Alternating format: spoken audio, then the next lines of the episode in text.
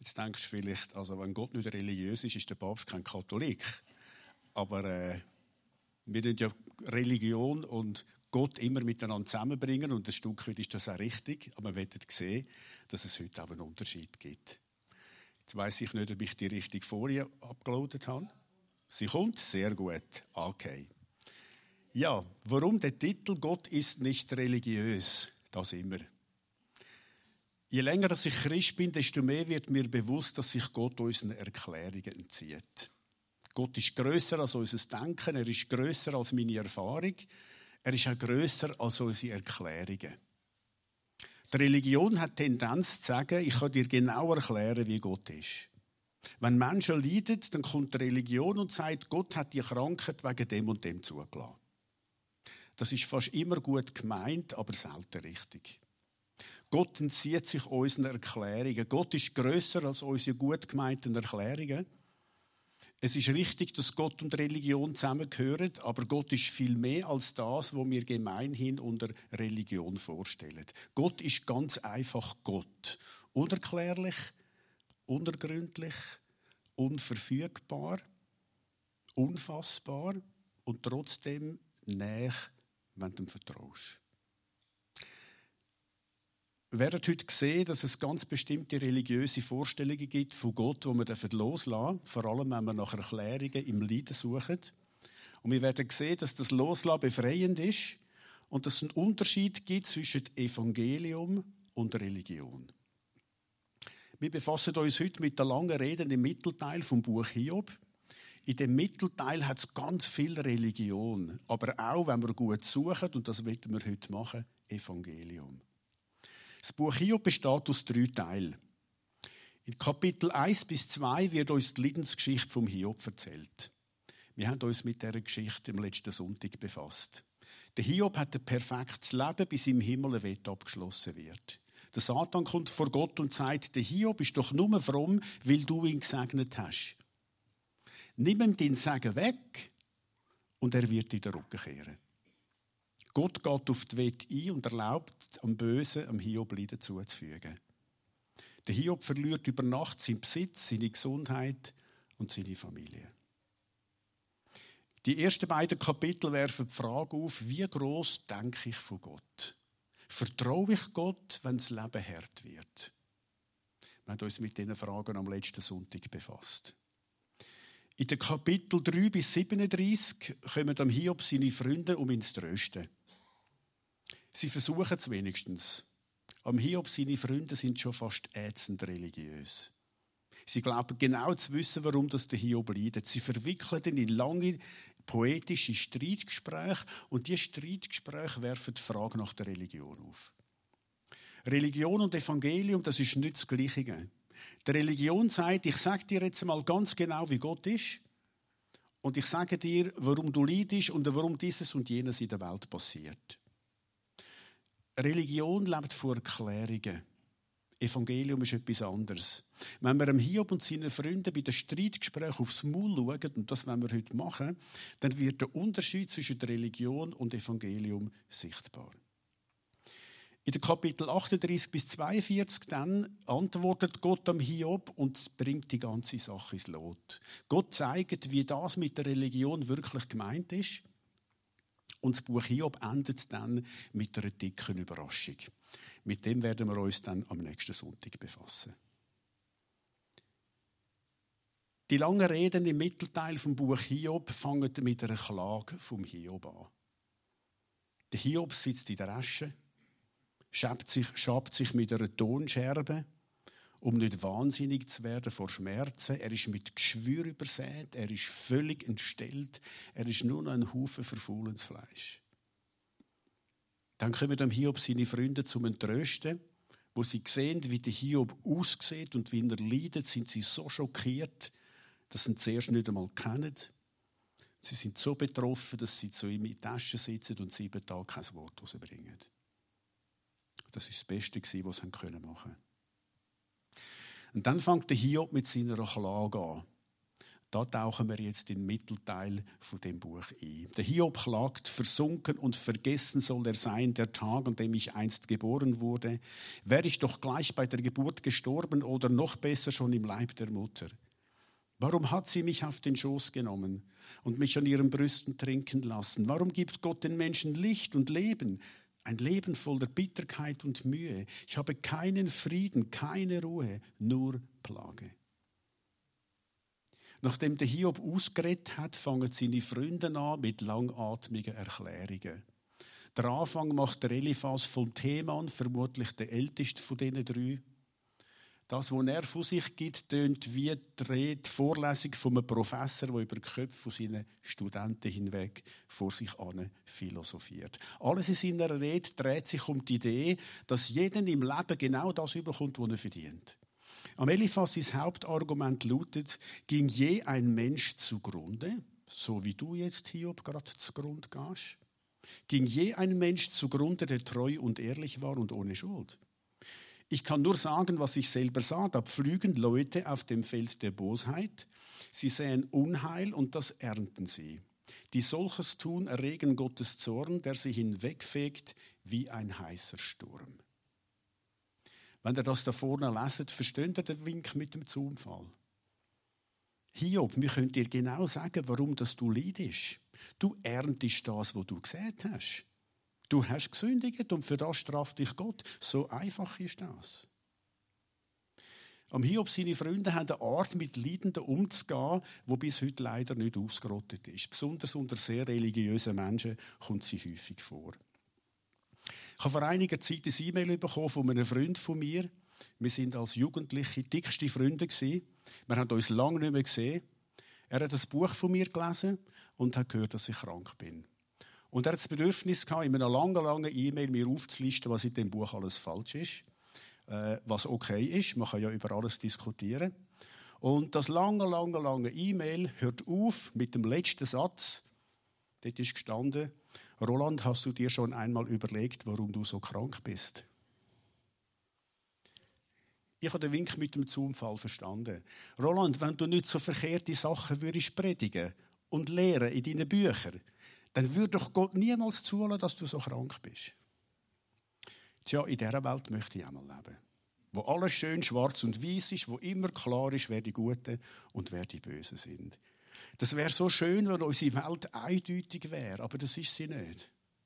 Es wäre manches im Leben einfacher, wenn wir simple Antworten hätten.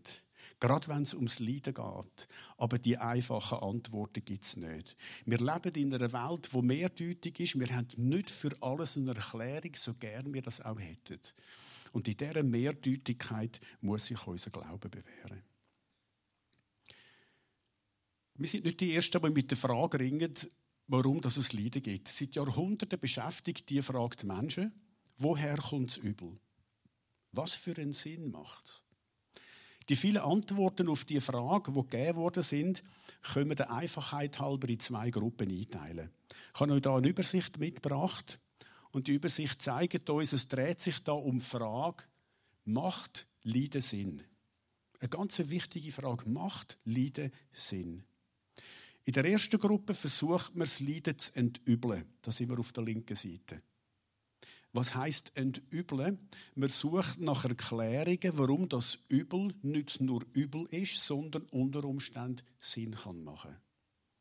Die eine Form von der Entübelung wird in der Philosophie und in der Theologie Funktionalisierung genannt.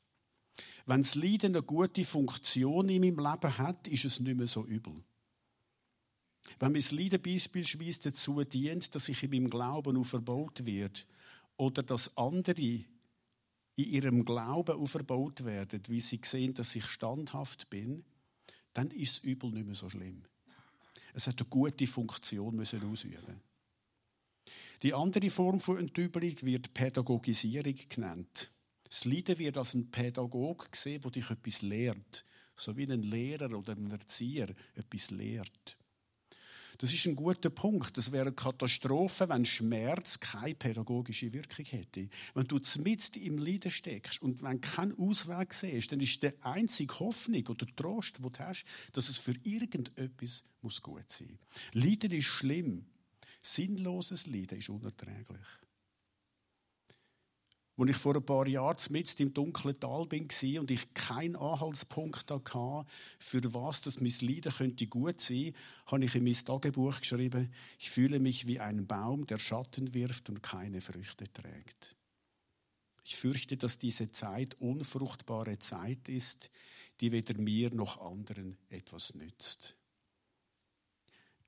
Es ist so schlimm, wenn du nur das nackte Leiden hast wenn es keine gute Funktion hat und wenn du den Eindruck hast, dass das einfach kein gutes Kapitel in deinem Leben kann werden und darum fragen wir uns alle, wenn es uns nicht gut geht, macht Leiden Sinn? Kann aus dem, was ich jetzt erlebe oder in der Welt passiert, irgendetwas Gutes werden? Die zweite Gruppe versucht es übel zu relativieren. Da sind wir auf der rechten Seite. Relativieren meint, dass am Leiden seine, seine Übermacht genommen wird. Eine Möglichkeit besteht darin, den Blick aufs Jenseits zu lenken. Im Vordergrund steht der Gedanke, dass die Herrlichkeit der neuen Schöpfung, wo in der Bibel verheißen ist, von größerem Gewicht ist als unser jetziges Leiden. Wenn man weiß, dass Gott einmal jeden Schmerz und jede Not wird wieder gut machen und heilen, dann ist das ein riesen Trost. Der Blick auf die zukünftige Herrlichkeit relativiert das Leiden, so dass das Leiden nicht mehr so übel ist. Eine andere Möglichkeit, wo vor allem bei den Kirchenvätern beliebt war, können wir mit dem Stichwort Charakterbildung zusammenfassen. Ein Übel wird die Macht genommen, indem der Fokus darauf geleitet wird, dass die Auseinandersetzung mit eigenem Leid oder mit Leid von anderen Menschen unseren Charakter bildet. Menschen können durch Leiden positiv verändert werden, so dass sie sagen, ich bin jetzt ein anderer Mensch als vorher. All die Antworten, die ihr da seht, die haben ihre Richtigkeit. Gott sei Dank. Wenn es nicht so wäre und übel einfach nur übel wäre, dann müssten wir verzweifeln. Es ist so, dass Gott Leiden braucht, um uns zu erziehen um uns etwas zu lehren, was wir sonst nicht würden Gott ist im Leiden auf eine ganz vielfältige Art und Weise am Werk. Aber, und jetzt kommt der dickes Aber. Wenn wir meinen zu wissen, warum das jemand leidet, dann können unsere gut gemeinten Erklärungen, die sich irgendwo da oben einordnen lassen, könnten andere verletzen. Und das passiert so oft. Es ist gut gemeint, aber so oft verletzt. Leidende brauchen nicht Erklärungen, Leidende brauchen Erbarmen. Das haben Hiob seine Freunde nicht begriffen. Die reden vor sich hin in wohltemperierten Ausführungen und nehmen gar nicht wahr, wie schlecht es ihrem Freund geht. Sie sehen keinen Mensch vor sich, der Erbarmen braucht. Der Hiob ist für sie ein intellektuelles Problem, das man lösen muss. Der Eliphas von Theman sagt zum Hiob, wie glücklich ist der Mensch, den Gott so recht weist. Wenn er dich jetzt erzieht, lehn dich nicht auf. Der Eliphas und seine Freunde haben keinen Zweifel daran, dass der Hiob ein Sünder ist und dass Gott ihn straft. Der Eliphas schließt seine Rede mit dem Wort, das alles haben wir erforscht, Hiob, du solltest es dir merken, denn es stimmt. Tja, wenn du so Freunde hast, brauchst du keine finden. Das ist gut gemeint, aber es ist total daneben. Am Hiob seine Freunde bieten alle in ihren Ausführungen die gleiche Erklärung. Der Hiob wird gestraft vom Allmächtigen für seine Sünden. Wenn der Hiob seine Sünden würde bekennen, dann wird Gott ihm vergeben und ihn wiederherstellen. Ihre philosophischen Reden sind ein irritierend langes Wiederkäuen von der Erkenntnis, wo sie für der Weisheit letzter Schluss halten. Die Welt vom Hiob seinen Freunden ist wunderbar eingeteilt in Schwarz und Weiß. Sie sind die Good Guys, sonst würde es nicht so gut gehen, und der Hiob ist der Bad Guy, sonst würde er nicht so leiden. Diese Art von Theologie gibt es heute immer noch, die lässt sich einfach nicht ausrotten. Besonders fromme Menschen sind dafür anfällig und sie haben keine Ahnung, was dafür mit Schaden anrichtet. Ich habe während meiner ganz tiefen Leidenszeit ein Telefongespräch mit einer älteren Frau, die ich von meiner Jugendzeit kennt habe und sehr geschätzt habe. Wir haben uns sehr, sehr lange, Jahrzehnte nicht gesehen und gehört. Ich habe sie gefragt, wie es ihrem Kind geht. Und wo sie mich fragt, wie geht es dir, habe ich erzählt, wenn ich daheim bin, Schwindel, Erschöpfung, dass ich seit Jahren gar nicht mehr arbeiten und einfach daheim bin. Ihren Kommentar hat es mit Leichtigkeit in die Rede vom Hiob seinen Freunden geschafft. Sie hat gesagt, das ist ja wunderbar, Roland, jetzt hast du mehr Zeit zum Betten. Halleluja. Hey, kein Wort, wie es mir in meinem Leiden geht. Es hat mir so gut an, wenn sie nur schon gesagt hat, Roland, das tut mir leid, ich wünsche dir viel Kraft. Hey, ich kann auf Verklärungen verzichten, aber ich kann nicht auf Erbarmen verzichten. Das würde meine Last leichter machen. Und das sagt die Bibel im Neuen Testament ja auch. Traget einander die Lasten, speisen einander nicht mit Erklärungen ab. Die liegen sowieso meistens daneben. Traget einander die Lasten, habt Erbarmen miteinander. Wir haben am Anfang gesagt, Religion und Evangelium, das ist nicht das Gleiche. Es ist wichtig, dass uns der Unterschied klar ist. Es gibt ganz bestimmte tiefsitzende religiöse Vorstellungen. Wenn wir die loslösen, ist das befreiend. Das Narrativ vom Buch Hiob führt uns auf eine ganz tiefsinnige Art und Weise in den Unterschied ein. Und ich möchte euch jetzt zeigen, wo das der Unterschied im Buch Hiob zu finden ist. Wir haben im Buch Hiob vier Hauptakteure. Wir haben Gott, wir haben den Satan, wir haben den Hiob und wir haben seine Freunde. Der, der die Religion am besten durchschaut, ist der Satan. Im Kapitel 1 kommt er vor Gott und sagt, der Hiob ist doch nur religiös, weil es ihm gut geht. Wenn du am Hiob seinen Besitz nimmst und seine Gesundheit, dann wird seine Religiosität platzen wie eine Seifenblase. Der Satan behauptet, für den Hiob ist Religion ein Mittel zum Zweck. Religion ist doch eine egoistische Sache. Das ist ein Tauschgeschäft. Gott gibt dem Mensch sein Segen in Form von Gesundheit und Wohlstand.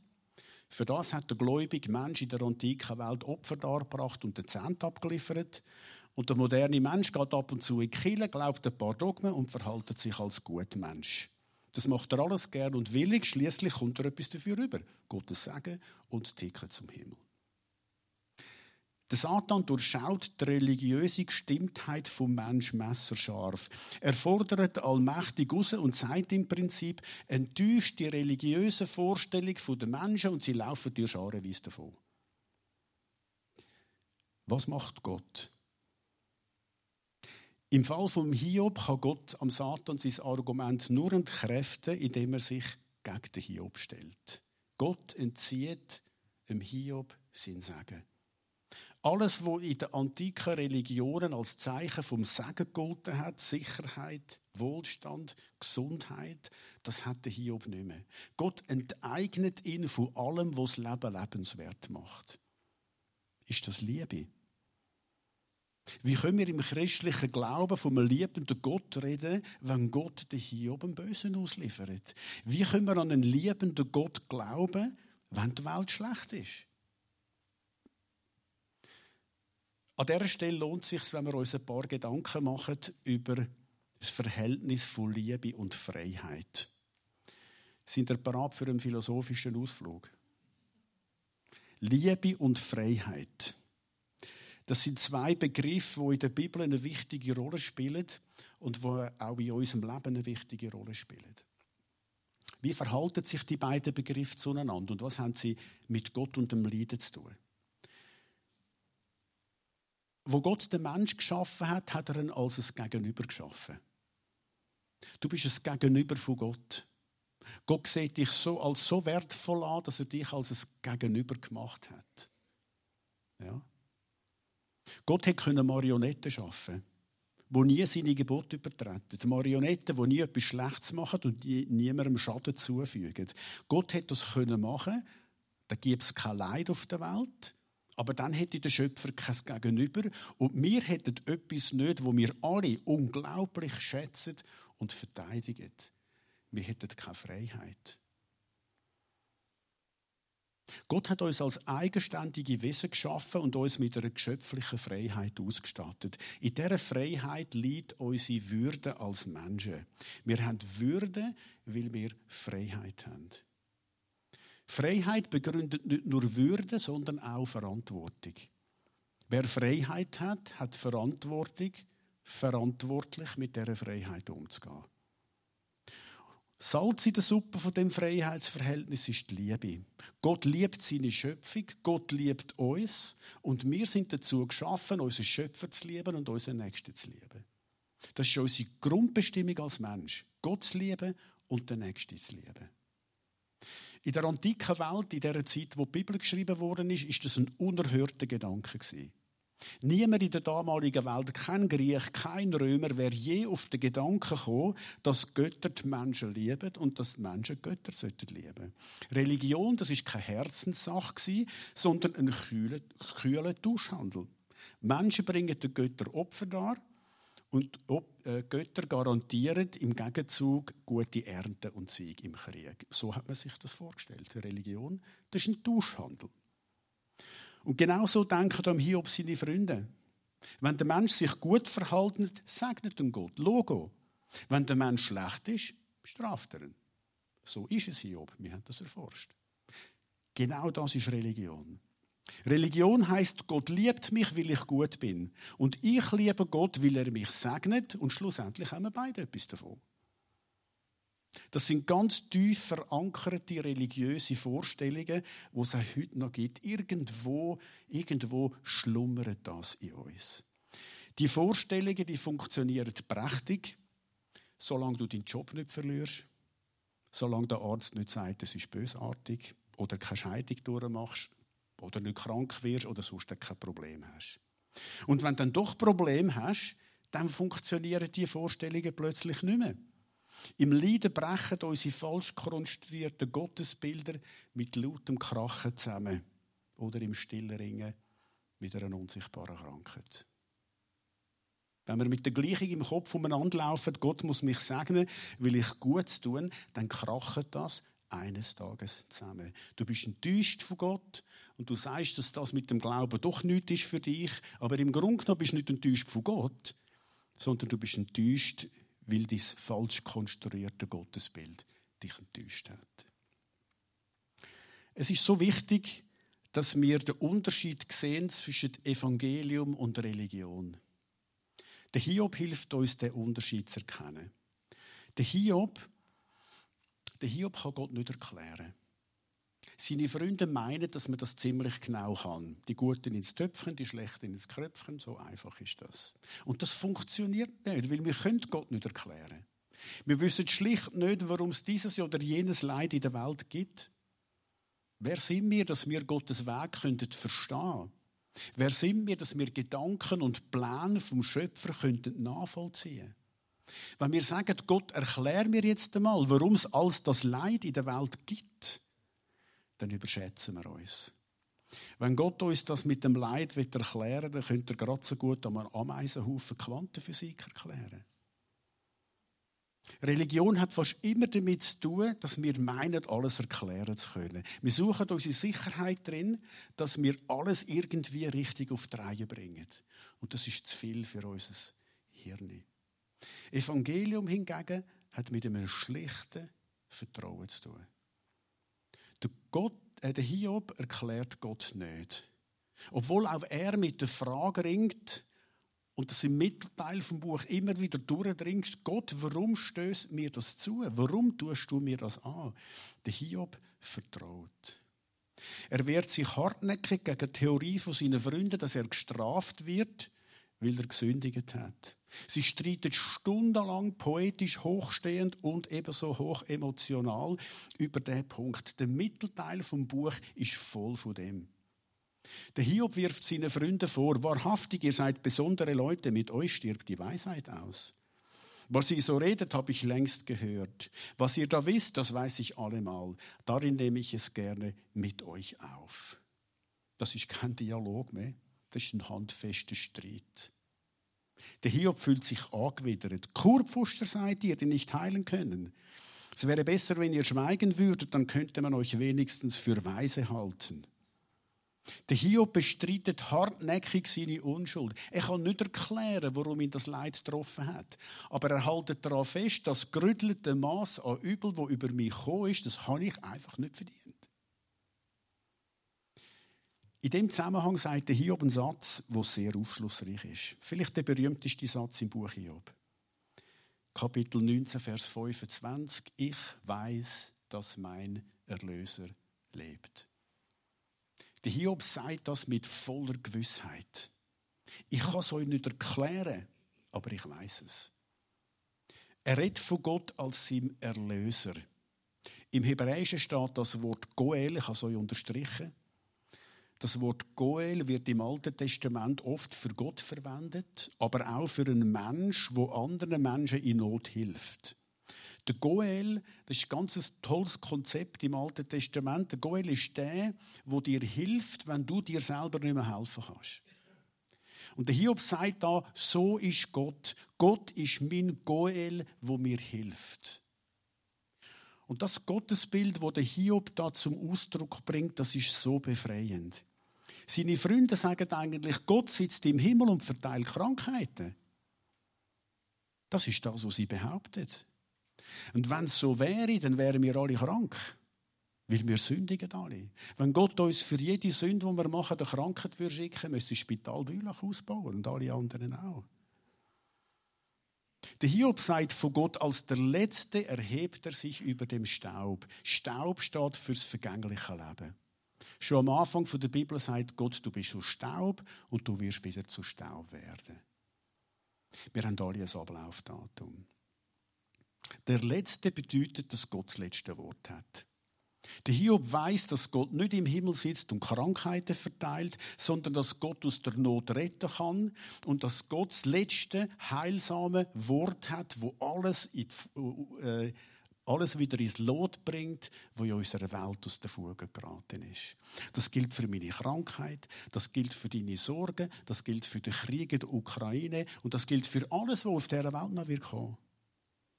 Der Gott können wir nicht erklären, aber wir können ihm vertrauen. Wir können darauf vertrauen, dass Gott im Verborgenen am Werk ist. Und Gott sei Dank ist Gott am Werk. Immer und überall, auch im Leiden. Das hat uns unsere Übersicht gezeigt, wo wir am Anfang angeschaut haben. Wir werden nochmal einen Blick darauf werfen, auf die Frage, macht Leiden Sinn? Wenn Gott in unserem Leid am Werk ist, dann ist übel auf einmal nicht mehr so übel. Es wird glaubhaft, es wird spürbar entübelt. Leiden ist nicht gut, aber es kann eine gute Funktion ausüben. Es kann mich näher zu Gott bringen. Es kann dazu führen, dass ich meine Lebenseinstellung ändere. Leiden kann mich erziehen, sodass ich nachher ein anderer bin als vorher. Wenn wir darauf festhalten, dass Gott im Leiden am Werk ist, dann wird das Leiden glaubhaft relativiert. Es ist noch da. Es ist jetzt aber nicht nur zerstörerisch, sondern es muss auch eine gute Funktion in meinem Leben ausüben. Es kann mir den Blick auf die zukünftige Herrlichkeit öffnen. Es kann meinen Charakter veredeln. Es kann dazu führen, dass Negatives wie Schlacken ausgewaschen wird und ich ein anderer Mensch werde. Als ich in mein Tagebuch geschrieben habe, ich fühle mich wie ein Baum, der Schatten wirft und keine Früchte trägt, ist das eine schlimme Erfahrung Sinnloses Leiden ist so unerträglich. Ich habe Gott unzählige Mal gesagt in dieser Zeit, Gott, wenn ich schon schwach muss sein, dann will ich sehen, dass du etwas Starkes daraus machst. Ich halte das einfach nicht aus, dass das nur eine zerstörerische Sache sein Und es sind Jahre vergangen, bis ich angefangen habe zu sehen, dass Gott aus dem Schwachen auch etwas Starkes macht. Es hat viel Geduld gebraucht. Es hat viel Ringen gebraucht. Viel Gebet. Manchmal hat es gar nicht schön tönt. Aber das ehrliche Gebet, wo wir zu Gott aufsteigen, das kommt bei Gott immer an. Und für mich ist so das Übel, das mich getroffen hat, glaubhaft relativiert worden. Für das bin ich sehr dankbar. Das Buch Hiob fasziniert mich, weil es das Buch die Religion unter einer scharfen Kritik unterzieht und uns zeigt, was Evangelium ist. Der Hiob sagt so schön, so klar, ich weiß, dass mein Erlöser lebt. Der Hiob weiß mit in dem ganzen Seich, Gott ist im Werk. Er weiß, ich bin nicht gestraft, ich werde geformt. Gott formt uns durchs Leiden. Und wenn du das weißt, wenn du dem vertrauen kannst, dann hast du etwas sehr, sehr Wertvolles, das dir niemand nehmen kann. Es ist so befreiend, wenn man auf gescheite Erklärungen kann verzichten und einfach kann vertrauen Und jetzt ist hoffentlich auch klar geworden, warum ich den provokativen Titel gesetzt habe, Gott ist nicht religiös. Gott entzieht sich unseren religiösen Erklärungen und er ist ganz einfach Gott. Gott ist unfassbar, Gott ist unergründlich, Gott ist unverfügbar. Er ist größer als das wir denken und er ist uns näher, wenn wir vertrauen. Ich möchte euch zum Abschluss den Unterschied noch mitgeben zwischen Religion und Evangelium. Ich habe euch da eine Übersicht gemacht und das soll ich das Wesentliche von dem, was wir heute gehört haben, zusammenfassen. Vielleicht willst du ein Foto machen und das als Erinnerung mitnehmen, weil es so wichtig ist, dass uns klar ist, was ist Religion, was ist Evangelium. Religion sagt, Gott liebt dich, weil du gut bist. Und darum hat aus der Sicht von Hiob seine Freunde der Hiob müsse ein Sünder sein, der gestraft wird. Gott liebt mich nur dann, wenn ich gut bin. Evangelium sagt, Gott liebt dich, weil du du bist. Das ist der einzige Grund. Dich, den er als sein Gegenüber gemacht hat und liebt. Die Liebe kommt aus Gott selber raus und nicht aus deinem Gutsein. Die Religion sagt, Leiden ist Strafe für Sünde. Das Evangelium sagt, Leiden ist Vorbereitung auf morgen. Das ist ein riesen Unterschied. Das ist ein riesen Unterschied, wenn du dem vertrauen kannst, auch wenn du dich da immer wieder musst dazu durchringen musst. Die Religion sagt, ich liebe Gott, weil er mich segnet, ein Tauschhandel. Evangelium sagt, ich liebe Gott, weil er Gott ist. Am Hiob seine grösste Leistung war, dass er Gott um seiner Selbstwille geliebt hat. Das hat ihn zum Glaubensheld gemacht. Religion sagt, ich muss, Evangelium sagt, ich darf. So, wir dürfen die Band wieder auf die Bühne bitten. Wir werden nachher mit einem Worship-Lied abschließen. Wir sind jetzt mit im Buch Hiob. Wenn etwas deutlich geworden ist, ist es, dass Gott groß ist. Wer sind wir, dass wir Gottes Weg erklären könnten? Wir können auf den Mond fliegen, wir können schwarze Löcher fotografieren neuerdings. Das ist alles sehr beeindruckend. Wir können aber auch Bomben bauen, so dass Böse seine hässlichen Triumphe feiert. Im Grunde genommen macht uns das klein und unbedeutend. Der Mensch, der Bomben bauen kann, aber nicht allen Menschen Brot geben, der hat versagt. Und der, der allein gut ist und gross ist, das ist unser Gott. Und etwas vom Besten, was wir machen können, ist, dass wir den gewaltigen Unterschied anerkennen und zum Ausdruck bringen. Die Bibel sagt dem Anbetung. Gott, lass Gott sein. Gott erkennen und bekennen als der, wo er ist. Wir nennen das Neudeutsch Worship. Und ich möchte euch danken, dass ihr uns heute Morgen mit hineingenommen habt in Worship, in die Anbetung von Gott. Danke, dass ihr so viel Zeit investiert und mit so genialer Musik uns beschenkt. Ich möchte Ihnen danken, allen anderen Bands, die das Sonntag für Sonntag machen. Mir tut das immer unglaublich gut. Dürfen mit hineingezogen werden und bewusst werden, wer ich bin und wer Gott ist. Und wenn jetzt nochmal mit einem Lied, mit dem alten Killerlied, Großer Gott, wir loben dich, ähm, der Worship von heute Morgen zum Abschluss bringen. Ich lade euch aufzustehen dazu. Großer Gott, wir loben dich. Wenn ich das Lied singe, merke ich immer, wie klein das ich bin und wie groß das Gott ist. Und das tut unglaublich gut. Sind gesegnet und singet Gott das Bekenntnis zu.